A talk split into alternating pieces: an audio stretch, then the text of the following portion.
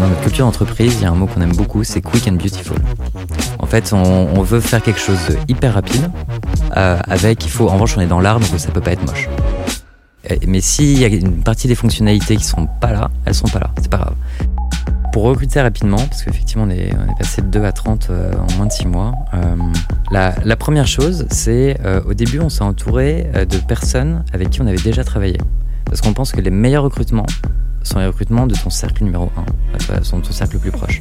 Et moi, je suis persuadé que je suis là pour recruter des experts. Et c'est pas à moi de leur dire ce qu'ils doivent faire, c'est à eux de me dire ce que je dois faire. Alors, le 0 to 1, c'est pour moi, euh, c'est euh, c'est de l'idée à son premier associé. Euh, bonjour à toutes et à tous. Je suis Julien Laure, le CEO de Théodo France.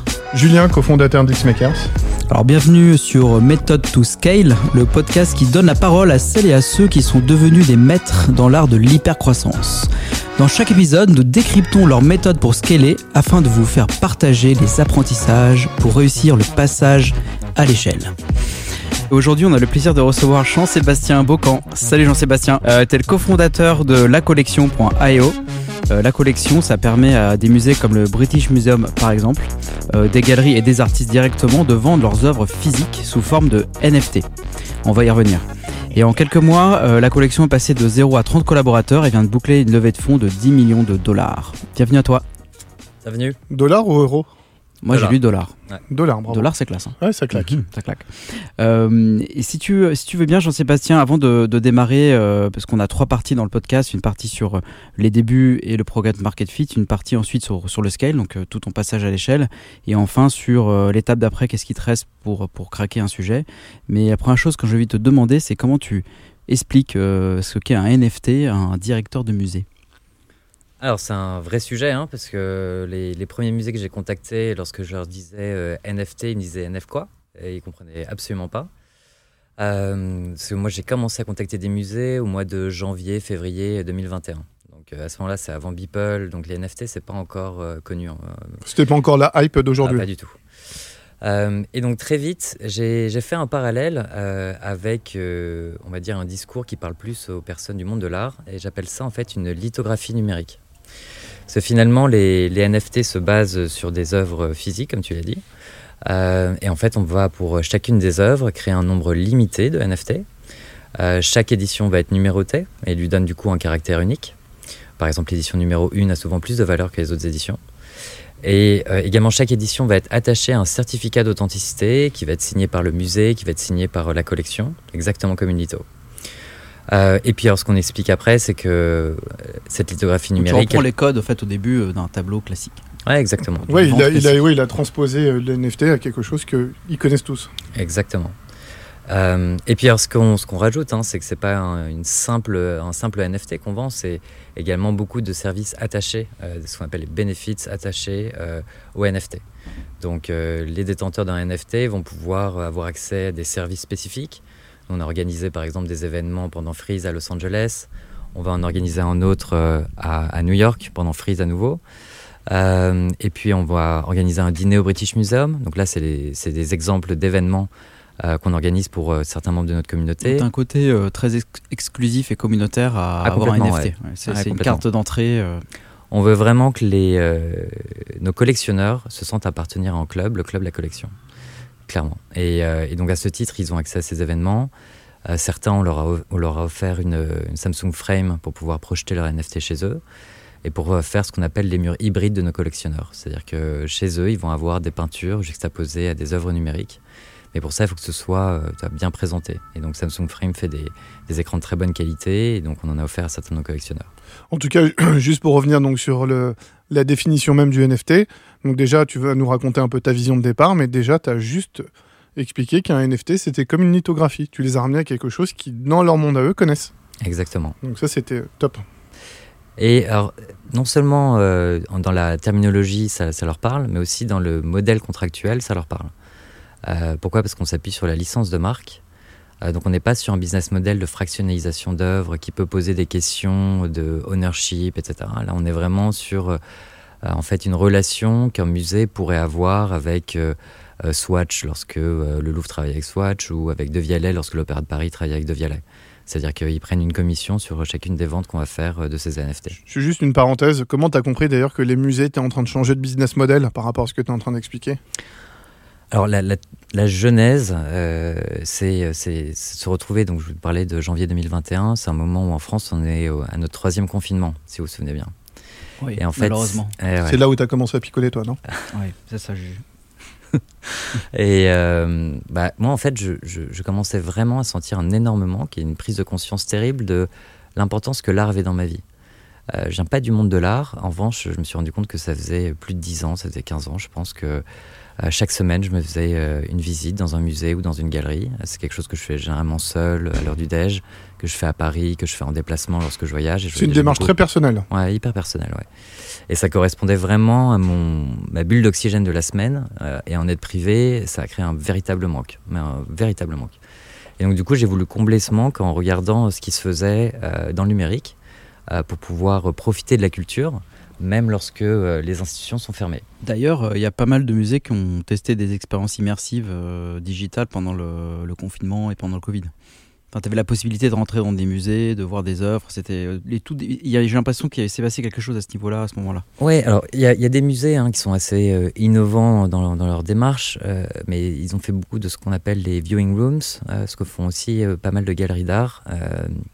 Enfin, personnellement, je trouve que l'expérience n'est pas encore au niveau. C'est quoi C'est une vue En gros, tu te balades et tu vois, euh, tu as une galerie virtuelle et tu peux voir une œuvre, tu peux zoomer dessus, etc. Euh, c'est une espèce de métaverse 2.0 si tu veux.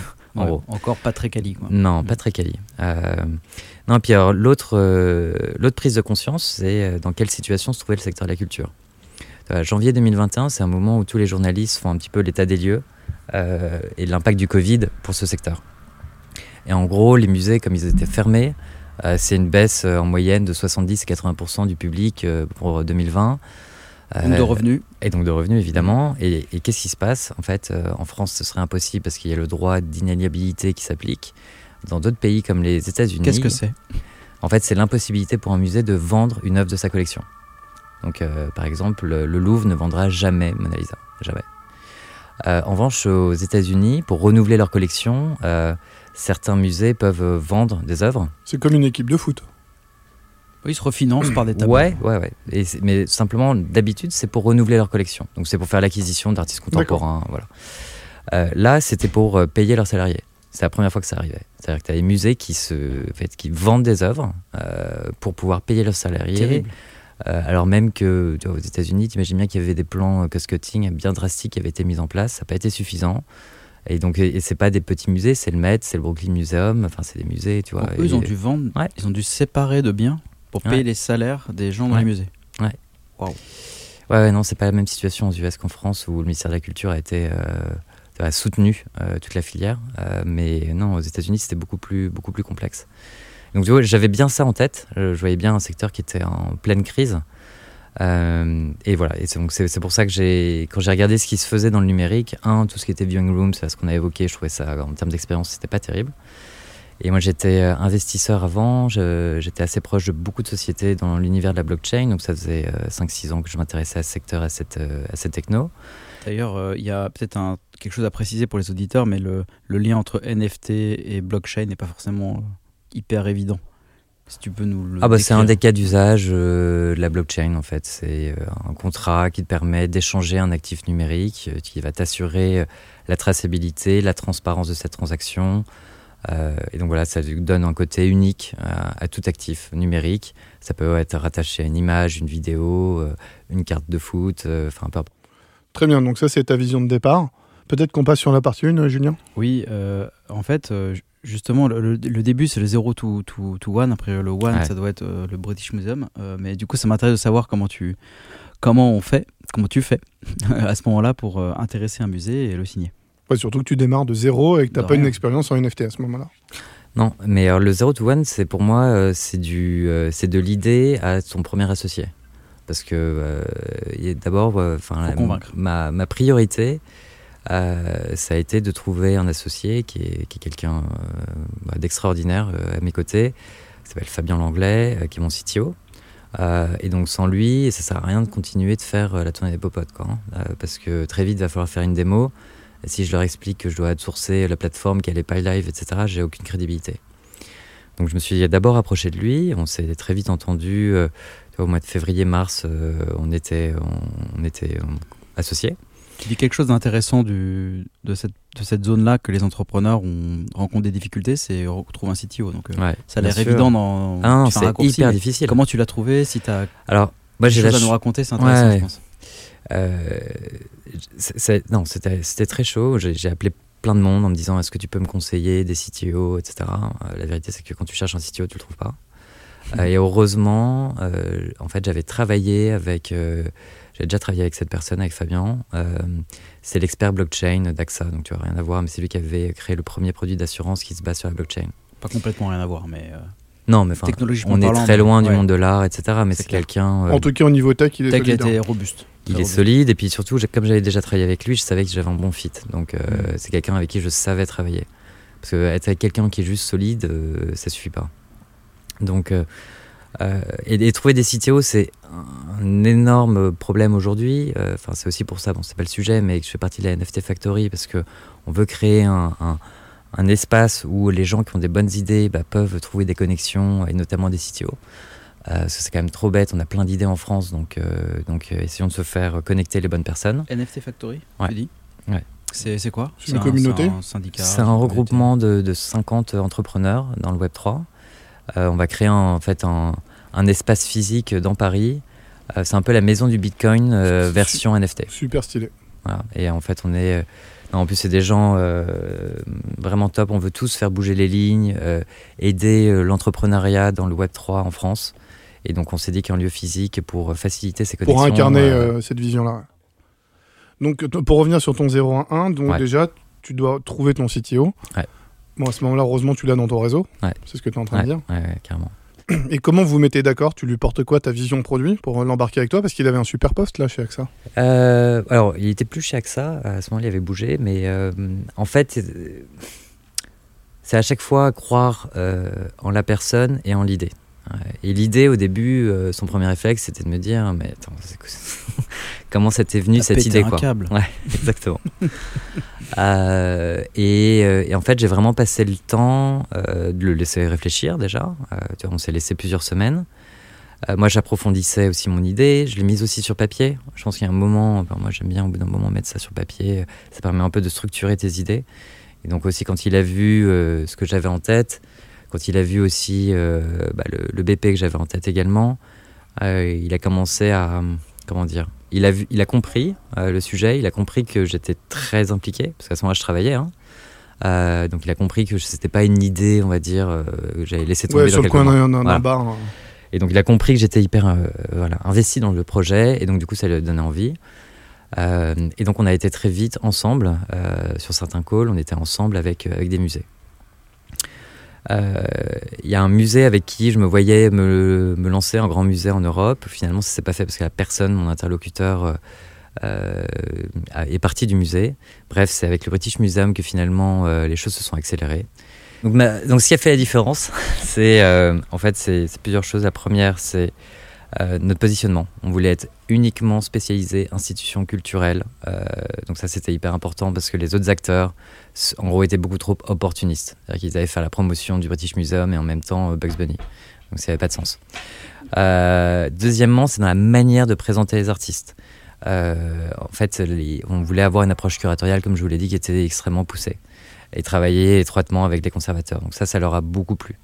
C'était pas, on n'était pas là juste pour faire des ventes et présenter ça n'importe comment. Ouais, donc ouais, là, tu as, noué une relation qui s'est fait assez conservateur. exactement. Tu avais les codes des musées, en fait, quelque part. hein. Assez. Euh, Bah, bon, déjà, je pense de la que le, mass market, tu es très précis. Ouais, non, mais alors après, la tro- le troisième point, c'est euh, fit humain, euh, parce qu'ils ont vu qu'on était, que j'étais vraiment passionné d'art euh, et que euh, mon, mon associé était solide en tech. Donc ça, c'est en fait, ils cherchaient avant tout un partenaire. Et le quatrième point, c'est la UX. En fait, on a voulu, euh, il y avait un gros pain point qu'on avait identifié, c'est le paiement avec les NFT, où tu dois acheter euh, des cryptos, connecter ton wallet. C'est assez complexe. Quand tu t'adresses au public muséal, ça, ça marche pas. Donc du coup, on a, nous, on a mis sur notre plateforme, on a beaucoup travaillé pour dès le premier jour euh, permettre le paiement avec une simple carte bleue. Ça, c'est super intéressant ce que tu es en train de dire, ce point-là, parce que là, tu as craqué déjà quelque chose. En gros, tu as démocratisé l'achat de NFT, parce que c'est clair, on n'y comprend rien à chaque fois pour les novices. Et toi, tu as dit, je vais rentrer sur ce truc-là. Et quelqu'un qui a jamais acheté un NFT de sa vie, en deux clics, il l'achète comme si tu étais sur une plateforme Amazon. Ouais, exact, exactement. Et ce qu'ils ont Ça, aimé, c'est aussi notre volonté à s'appuyer, à être un pont entre le monde physique et le monde numérique.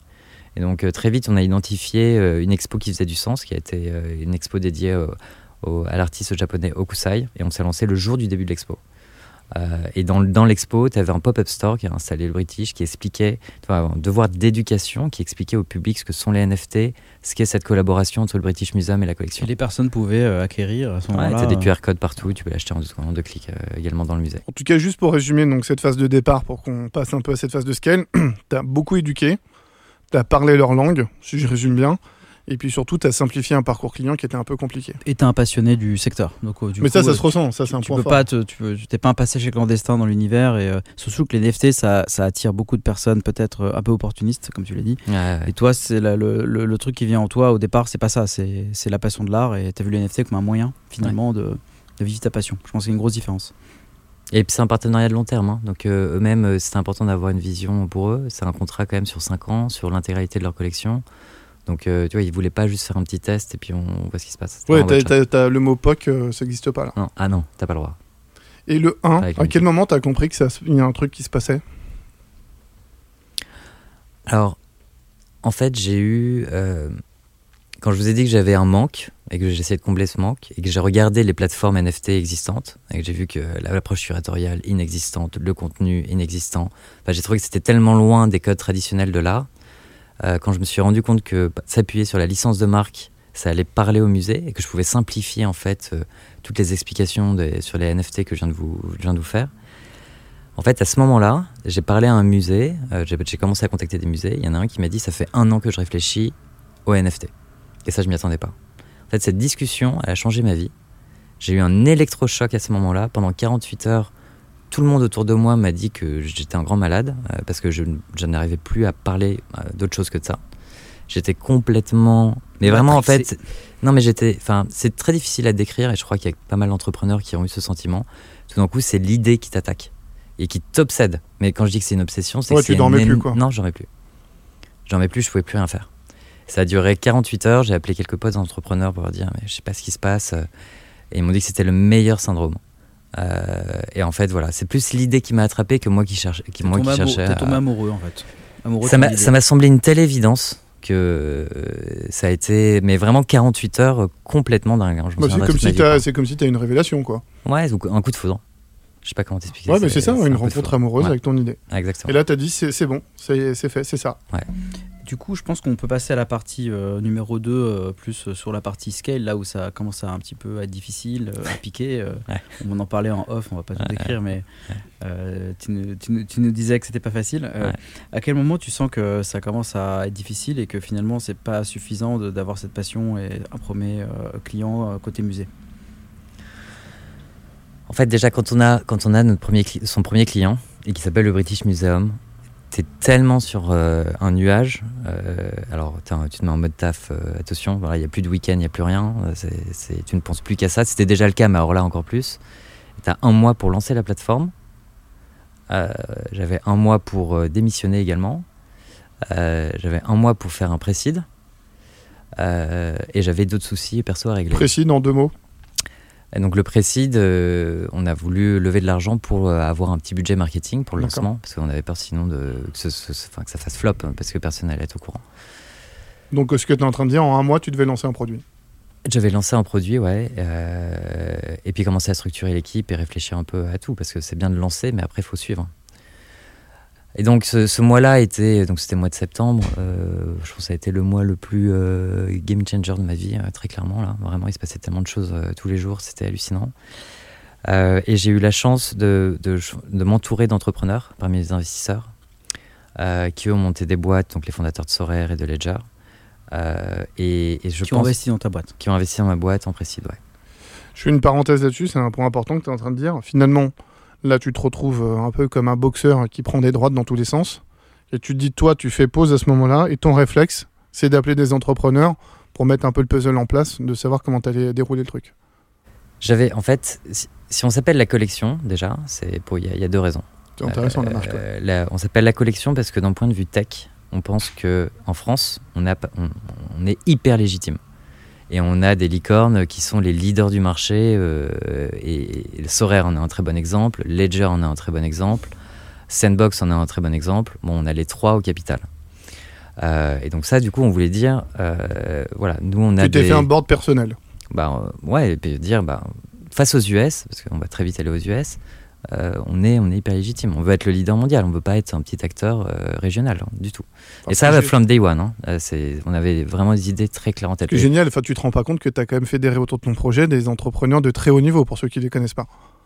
Oui, et eux, ils m'ont donné l'envie d'avoir une ambition sans limite. Et donc, Ça, c'est un bon point. C'est C'est et- tout de suite, tu as pensé XXL. Ah ouais, et très international. Ça, mais c'est pas, c'est d'ailleurs c'est pas commun euh, en France. Souvent, on a du mal à se projeter au-delà de la France, de l'Europe, alors que les Américains ils pensent tout de suite euh, worldwide. Ouais. Toi, tu t'es dit, j'ai pensé euh, tout de suite worldwide, big. Euh, clairement. Bah, je, je me suis pas pris la tête. hein. J'ai pris euh, les 20 premiers musées, tu vois, ou les, les 30 pre- visés, les, les musées les plus visités au monde. Donc, il y en a évidemment des Français, hein, mais pas que. Et je les ai tous démarchés sur LinkedIn. hein. C'est comme ça que j'ai eu British Museum. C'est un contact LinkedIn. Donc, et j'ai et j'ai juste, euh, je passais mon grand. temps sur LinkedIn, quoi, Euh, à envoyer des messages. euh, Et il te répondait. C'est ouais. une question euh, sur le Bah, scale. Alors, comment tu démarches euh, le British Museum, le, le MoMA à New York euh, Comment tu fais en fait Hein, Eh ben, tu leur envoies un message sur LinkedIn. Mais à qui T'écris à qui Eh ben, c'est pas compliqué. Euh, une fois que tu sais qui tu veux targeter, moi je savais que c'était soit le directeur du musée, bon, eux généralement ils te répondent pas, soit le directeur du développement, soit le directeur de la communication. Mais en fait, tous ceux, en fait, je me connectais, je, me, je tapais par exemple euh, British Museum, et là j'avais 10 noms qui apparaissaient, je me connectais avec tous. Dès qu'il y en a un qui acceptait mon invitation, clac, je lui envoyé un petit message. Voilà, tout simplement. Donc ouais, je reprends juste un point important même du début de ton scale. Tu expliques que tu commences, c'est bon, la vision elle est là, elle est posée, tu sais où tu vas et tu as le déclic quelque part, tu tombes amoureux de ton idée et tu te dis en un mois, je dois monter mon produit. Alors que on est d'accord que dans n'importe quelle boîte à peu près normale, on parle de six mois, un an, voire deux ans. Toi tu dis je dois le faire en un, en un mois et première étape, tu arrives à fédérer les entrepreneurs les plus successful du domaine. Donc est-ce que tu- peux juste nous raconter un peu en deux, trois points comment tu as fait pour, euh, pour organiser ce mois-là quoi? Alors, le produit, déjà, d'un point de vue tech, on n'était pas parti complètement de zéro, parce qu'on avait commencé à faire des petites démos au mois de juin, juillet, donc on avait, on avait quelque chose d'à peu près codé. Euh, et ça, en fait, euh, sinon, on n'aurait jamais dit fin septembre, on sera prêt. Après, le, truc, c'est que une fois que tu te donnes une date, en fait, ton produit, il sera jamais prêt. Donc, il y a deux types de démarches. Soit tu attends d'être prêt pour lancer ton produit, et donc dans ce cas-là, ça peut durer un an, deux ans. Soit tu as un mois, ou ça peut être deux mois, ça peut être euh, trois semaines. Et là, bah, il va falloir que tu sortes quelque chose, et donc tu fais que prioriser. Et donc on a, on a passé énormément de temps avec mon CTO à couper tout ce qu'il fallait pas euh, développer, tout ce qu'on qu'on pouvait pas développer. Pour avoir un MVP qu'on appelait surtout pas MVP au Ouais, parce que ouais, le, mot il fait flipper surtout maintenant. pas, mais pour avoir quelque chose, euh, mais vraiment le, le minimum. Donc c'était très manuel en vrai. Et donc du coup, euh, quand on s'est lancé, ça a été, on était submergé de taf parce que il y a énormément de choses qui sont censées être automatisées, mais qui l'ont pas été parce qu'on n'avait pas le temps. Mais qui était une somme d'apprentissage plus tard pour toi, mon ami. Bien sûr. Et en fait, oui, donc euh, tu dis, euh, à un moment donné, il faut une date, il faut prioriser, et du coup, ça permet de faire des choix, d'avoir une date, un jalon clair. Donc si tu t'engages sur une date, au moins, tu n'as pas le choix, tu as une plateforme à sortir et tu vas. quoi. Ouais, et, et, et je pense que ça, c'est un. En fait, nous, ce qu'on. Dans notre culture d'entreprise, il y a un mot qu'on aime beaucoup, c'est quick and beautiful. En fait, on, veut faire quelque chose de hyper rapide, euh, avec. Il faut. En revanche, on est dans l'art, donc ça peut pas être moche. Mais, euh, mais s'il y a une partie des fonctionnalités qui sont pas là, elles sont pas là. C'est pas grave. Et moi, je me bats. Enfin, je me bats. Euh, J'ai toujours cette discussion avec mon CPO, qui est toujours frustré de sortir quelque chose qui est pas à la hauteur de ce qu'il aimerait voir. Et en fait, je lui dis, mais c'est pas grave, tu vas faire des releases après, et donc on va voir le produit s'améliorer. Et en fait, notre communauté adore voir notre produit s'améliorer. Et- Ce que j'aime bien dans ce que tu es en train de dire, excuse-moi, parce que il y a une culture qui dit dans la tech, c'est quick and dirty. Ouais. Et toi, tu dis non, c'est quick and beautiful. C'est un tout petit peu différent. Ah, c'est même très différent. Euh, dans tous les, en fait, ça veut dire que dans toute l'approche produit, mais en fait, ça s'applique à tous les salariés, hein, enfin tous, tous les employés de, de la collection, ils doivent à chaque fois penser très esthétique dans tout ce qu'on fait, dans la- l'approche qu'on a avec nos clients, avec nos partenaires, avec les musées, euh, dans la partie euh, produit évidemment, euh, mais même, tu vois, dans nos bureaux, dans la recherche de nos bureaux. On, va- on est- on est- on doit être dans un environnement quand même joli, et pas parce que ça nous fait plaisir. Si on est dans le milieu de l'art, on peut pas se permettre d'être quick and C'est lié, ouais, c'est lié à ta Bien culture d'entreprise et à l'ADN de ton produit. Exactement. Donc, et euh, et j'ai envie de dire aussi un peu à la personnalité des gens qu'on a recrutés. C'est quelque chose qui est important pour nous tous. Donc juste Autant pour dire que t'aurais pas recruté Julien Masson. Non, non, moi t'aurais pu avec mes bureaux, moi, avec euh, un M&M's au milieu. Juste, ouais, pour, euh, pour résumer, là, donc tu parlais de cette première étape du scale. Tu t'es créé un board personnel, en gros. Tu t'es entouré des top CEO qui sont sur le secteur. domaine, ouais. Alors, tu nous as juste pas expliqué comment tu les avais convaincus quand même. C'est juste ta vision ou comment tu Convaincu fais venir et, le... et trouvé parce que. Ouais, enfin, le CEO pas de ça. Ledger euh, qui doit être sursollicité, comment tu le fais venir, ce gars-là Euh, bah, grâce à Nicolas de Sorer, en fait. Euh, tu vois, c'est Donc, c'est la communauté. Bah, c'est la communauté, c'est en fait quand les bonnes personnes attirent les bonnes personnes. Donc euh, il faut pas essayer de, taper à la porte de tout le monde. euh, il faut aller voir des bons euh, que tu connais et ensuite eux vont t'ouvrir les potes des bonnes personnes qui te recommandent. Donc ça c'était pour la partie tech et le deuxième point que j'ai pas eu le temps de développer tout à l'heure, mais l'autre raison, voilà, la raison pour laquelle on s'appelle la collection, c'est que d'un point de vue art, on a aussi un patrimoine culturel en France qui est juste bah, le, le plus beau au monde. Et le premier musée visité, vous le savez, c'est le Louvre. Euh, et donc, du coup, nous, on aimerait participer au rayonnement euh, de notre patrimoine culturel à l'international. C'est aussi notre enjeu. Donc, j'aurais préféré, euh, en toute transparence, me lancer avec un musée français que le British Museum, même si je suis très content d'avoir le British Museum. Mais en France, on est un petit peu plus lent. Mais signer un anglais, ça permet d'attirer des Français. Ça, ça va les énerver au bout d'un moment. Ah, mais surtout que, ouais, oui, mais c'est pas. Oui, oui, je te confirme. Je te confirme. Mais c'est en fait. C'est une bonne manière. Non, mais attends, Mm. très bon point. Euh, comment, comme j'ai senti qu'en France, ça allait prendre plus de temps, je me suis très vite, je me suis dit, si je veux aller vite, il faut pas que je cherche à convaincre ceux qui cherchent à tout, tu vois, qui, qui comprennent pas le truc. Mais il faut que j'avance un maximum avec ceux qui sont déjà convaincus. Et donc là, c'est à, à travers la signature d'autres musées euh, que les musées qui en fait euh, attendent, prennent leur temps, vont être convaincus et vont nous appeler euh, par la suite. Donc, early adopters à fond. En gros, tu, tu trouves le cœur de cible dans Exactement. lequel tu vas les fédérer autour d'un projet très fort. Ouais.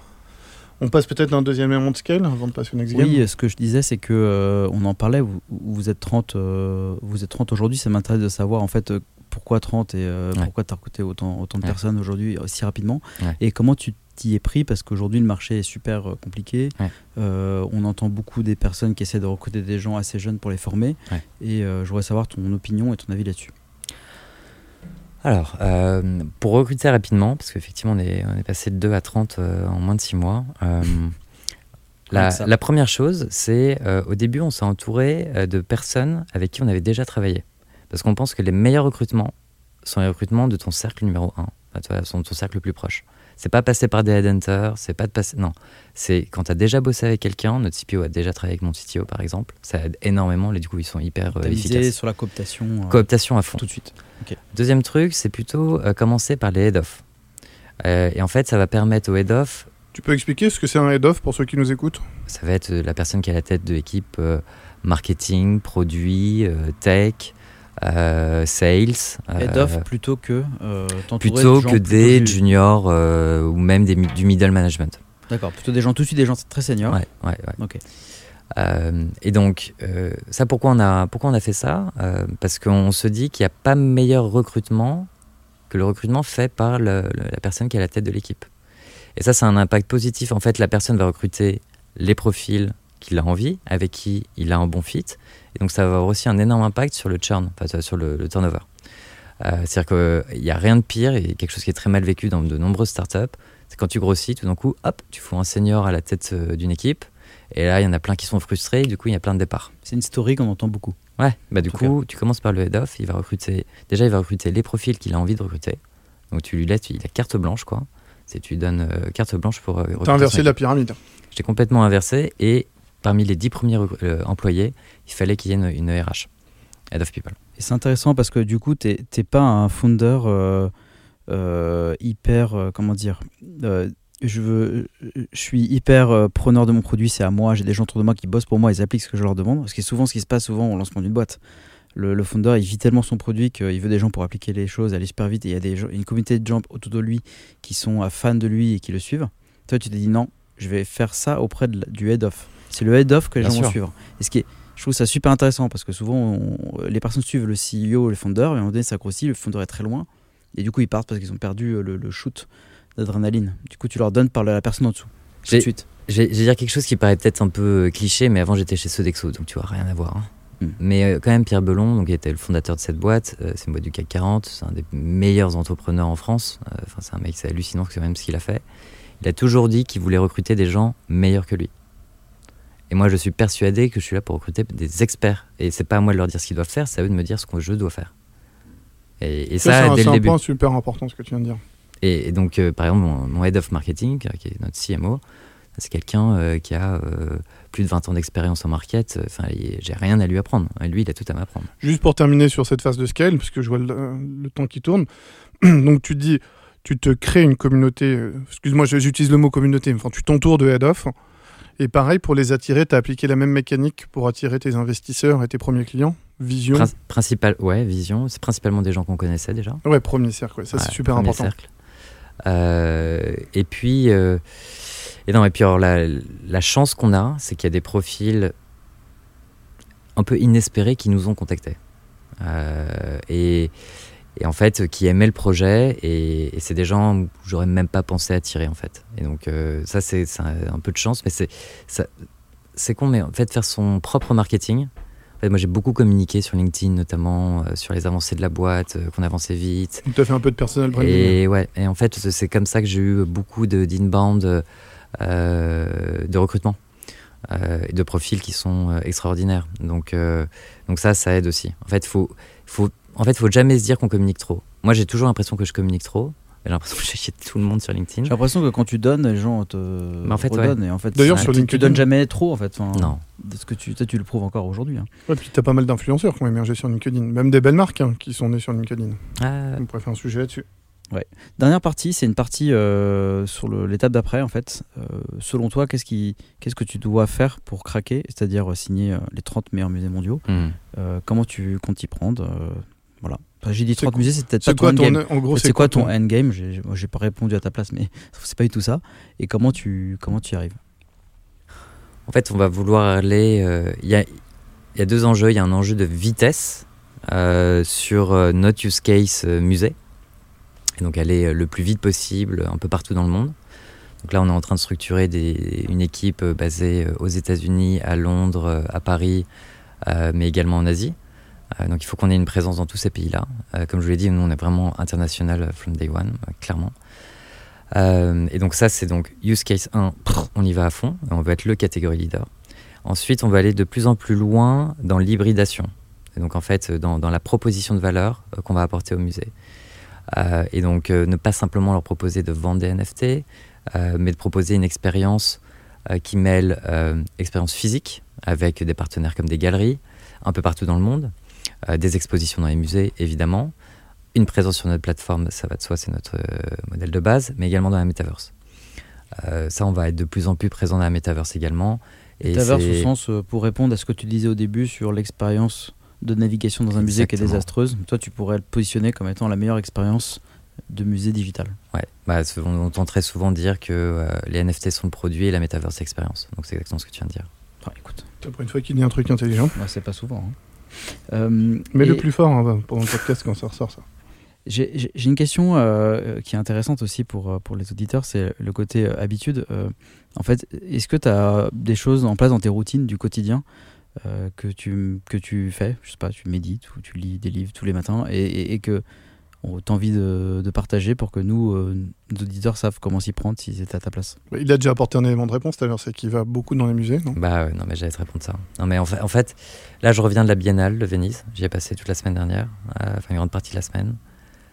Euh, ce que je disais, mais c'est, j'étais comme un enfant face à des jouets, quoi, des nouveaux jouets. J'ai halluciné de, de ce que j'ai vu, de qui j'ai rencontré également. Euh, et en fait, euh, oui, je travaille énormément, ça c'est sûr. Mais ça me permet d'avoir des moments. euh, j'ai visité des musées euh, vides euh, ou avec des visites privées de pas mal de musées avec qui je suis en discussion. Bah, c'est des moments complètement magiques. Wow. C'est hors du temps. Ça, c'est une expérience juste incroyable. Ah ouais, c'est dingue. Et je m'en lasserai jamais. euh, quoi qu'il se passe, euh, ma passion, c'est l'art et euh, Ouais. je, je rogne pas sur ça. C'est le moment où tout d'un coup, j'arrive à faire un peu le vide dans ma tête. En fait, la- moi, la relation que j'ai avec l'art, c'est quand je suis face à une œuvre qui me fait quelque chose. Tout d'un coup, alors j'ai toujours plein d'idées dans ma tête, c'est un peu, je suis un peu, c'est un peu fatigant. Tout d'un coup, j'arrive à faire le vide et à me focaliser uniquement sur ce que j'ai en face de moi. Et du coup, c'est c'est effectivement une approche méditative, exactement. ouais. Euh, et donc c'est, ça me fait du bien, ça m'apaise et ça me permet de- d'être plus concentré euh, par la suite. Ok, génial. Deux dernières questions. C'est qui t'as envie d'inviter euh, à ce conclusion. podcast? Et après, ouais, tu vas pouvoir conclure, Julien. Et euh, est-ce que tu as un bouquin à nous conseiller? Alors, moi, le bouquin que j'ai conseillé, c'est Healthy Business, euh, qui a été euh, écrit par euh, le fondateur d'Alan, Jean-Charles Samulan. Euh, moi, je l'ai lu avant de monter la boîte.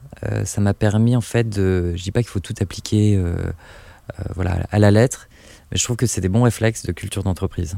En fait, la culture d'entreprise, c'est quelque chose alors, auquel je pense depuis le premier jour, que je partage chaque semaine avec mon associé. Qu'on n'a toujours pas complètement partagé avec euh, toute la boîte parce qu'on veut en fait déjà c'est pas quelque chose qu'on veut euh, pousser à toute la boîte. On se dit qu'une culture d'entreprise euh, pour qu'elle fonctionne il faut qu'elle nous ressemble. Et donc on a plein d'idées qu'on va partager petit à petit à nos head of justement avant de partager un, plus large nombre de- d'emplois enfin au reste de la boîte. Et ça je trouve que LC Business c'est des, des bonnes questions en tout cas qui sont soulevées. Ok, intéressant. Et du coup, tu voudrais inviter qui ici? Qui t'as envie d'écouter? Tu connais pas forcément. hein. moi je- enfin moi, il y en a un qui me fascine actuellement c'est Elon Musk Allez, ça me ferait quand même Voilà, marrer de. Petit challenge, petit challenge là. Elon, euh, c'est. c'est- If c'est you listen possible, to hein. us. Il est suffisamment fou pour. euh, on lui, sur un tuyau, il peut te répondre quoi. Ah bah ouais, ouais. Ouais. ouais. Non, non, mais euh, oui, il peut te répondre. Ouais. Allez, C'est un mec qui est complètement dingue, donc... euh, Enfin, complètement dingue. Il, oui. il a... Ouais, il pète les codes quoi. il pète tous les codes. Ouais. Euh, je pense qu'on verra du négatif aussi dans le futur, mais pour l'instant, ça, me- ça me fait quand même souvent pas mal rire. Inspirant. Juste, je te laisse euh, conclure sur ce que tu as retenu. Ouais, donc euh, après tu peux me reprendre, mais moi j'ai essayé de noter quelques points de ton scale. Un des premiers points, c'est que dès le début, le day one, tu, tu utilises beaucoup ce mot-là, tu as voulu créer un catégorie leader sur ton marché.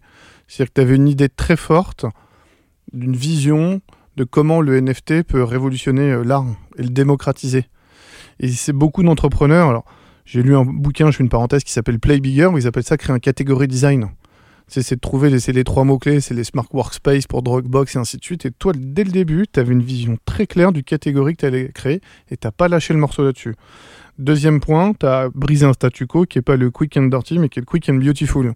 C'est-à-dire dans tout ce que tu fais, systématiquement, il faut que ça soit beau. Dans tes bureaux, dans ton produit, dans la façon dont tu vas éduquer tes collaborateurs, tes clients. Enfin, l'expérience, j'imagine, elle est vachement étudiée. Et j'ai bien aimé dans Quick and Beautiful comment tu as démocratisé aussi le fait d'acheter des NFT. Ça fait partie de, de cette ambition. Et après, je dirais, euh, troisième élément que j'ai retenu, c'est ta capacité à t'entourer des head-off dès le départ et de faire une, une pyramide de recrutement un peu inversée. C'est-à-dire, tu vas pas commencer par des postes et essayer de former coûte que coûte des gens qui vont avoir un head-off, qui vont avoir des complexités après les gérer. Non, tu dis, moi, je prends les top guns dès le départ et les top guns, chaque top gun va être un entrepreneur et va lui-même recruter sa team, être Exactement. autonome et, et lui et eux ils vont te faire grandir. Comme ça, du coup, ça fédère une équipe autour de ton fameux catégorie euh, leader. Euh, J'ajouterais quand même aussi les, le choix de tes investisseurs. Euh, parce que être entouré d'entrepreneurs, euh, ça t'aide énormément à te poser les bonnes questions. Ça te permet aussi d'être en contact avec les bonnes personnes. Tu vois, mon CFO, j'ai trouvé euh, grâce à Nicolas de Sorer. Les avocats spécialisés NFT, contrat, licence de marque. Bon, tu les trouves pas comme ça. Bah, ça m'a permis de gagner un peu de temps. Voilà, mais puis toutes les questions que tu te poses aussi sur les levées, qui contacter. et donc, un entrepreneur, ça apporte énormément. Et puis, euh, et puis ensuite, euh, les- tous les autres là, qui sont euh, arrivés au mois de janvier, c'est des gens du monde de l'art et ils sont en train de m'aider énormément. J'étais avec l'un d'entre eux juste avant. Ils m'aident parce qu'ils sont bien connectés dans ce monde-là et donc il faut toujours choisir quelqu'un qui est Ce qui stratégique. ce qui est génial dans ta boîte, c'est que tu l'as pensé comme une communauté dès le, le temps zéro finalement. Pas comme une boîte à part entière. On dirait que tu t'écris toute une communauté, tes head-off, tes entrepreneurs, tes patrons, ainsi de suite. C'est canon. Merci Jean. Merci Jean-Sébastien. Merci à toi. Salut. Bravo. Bye.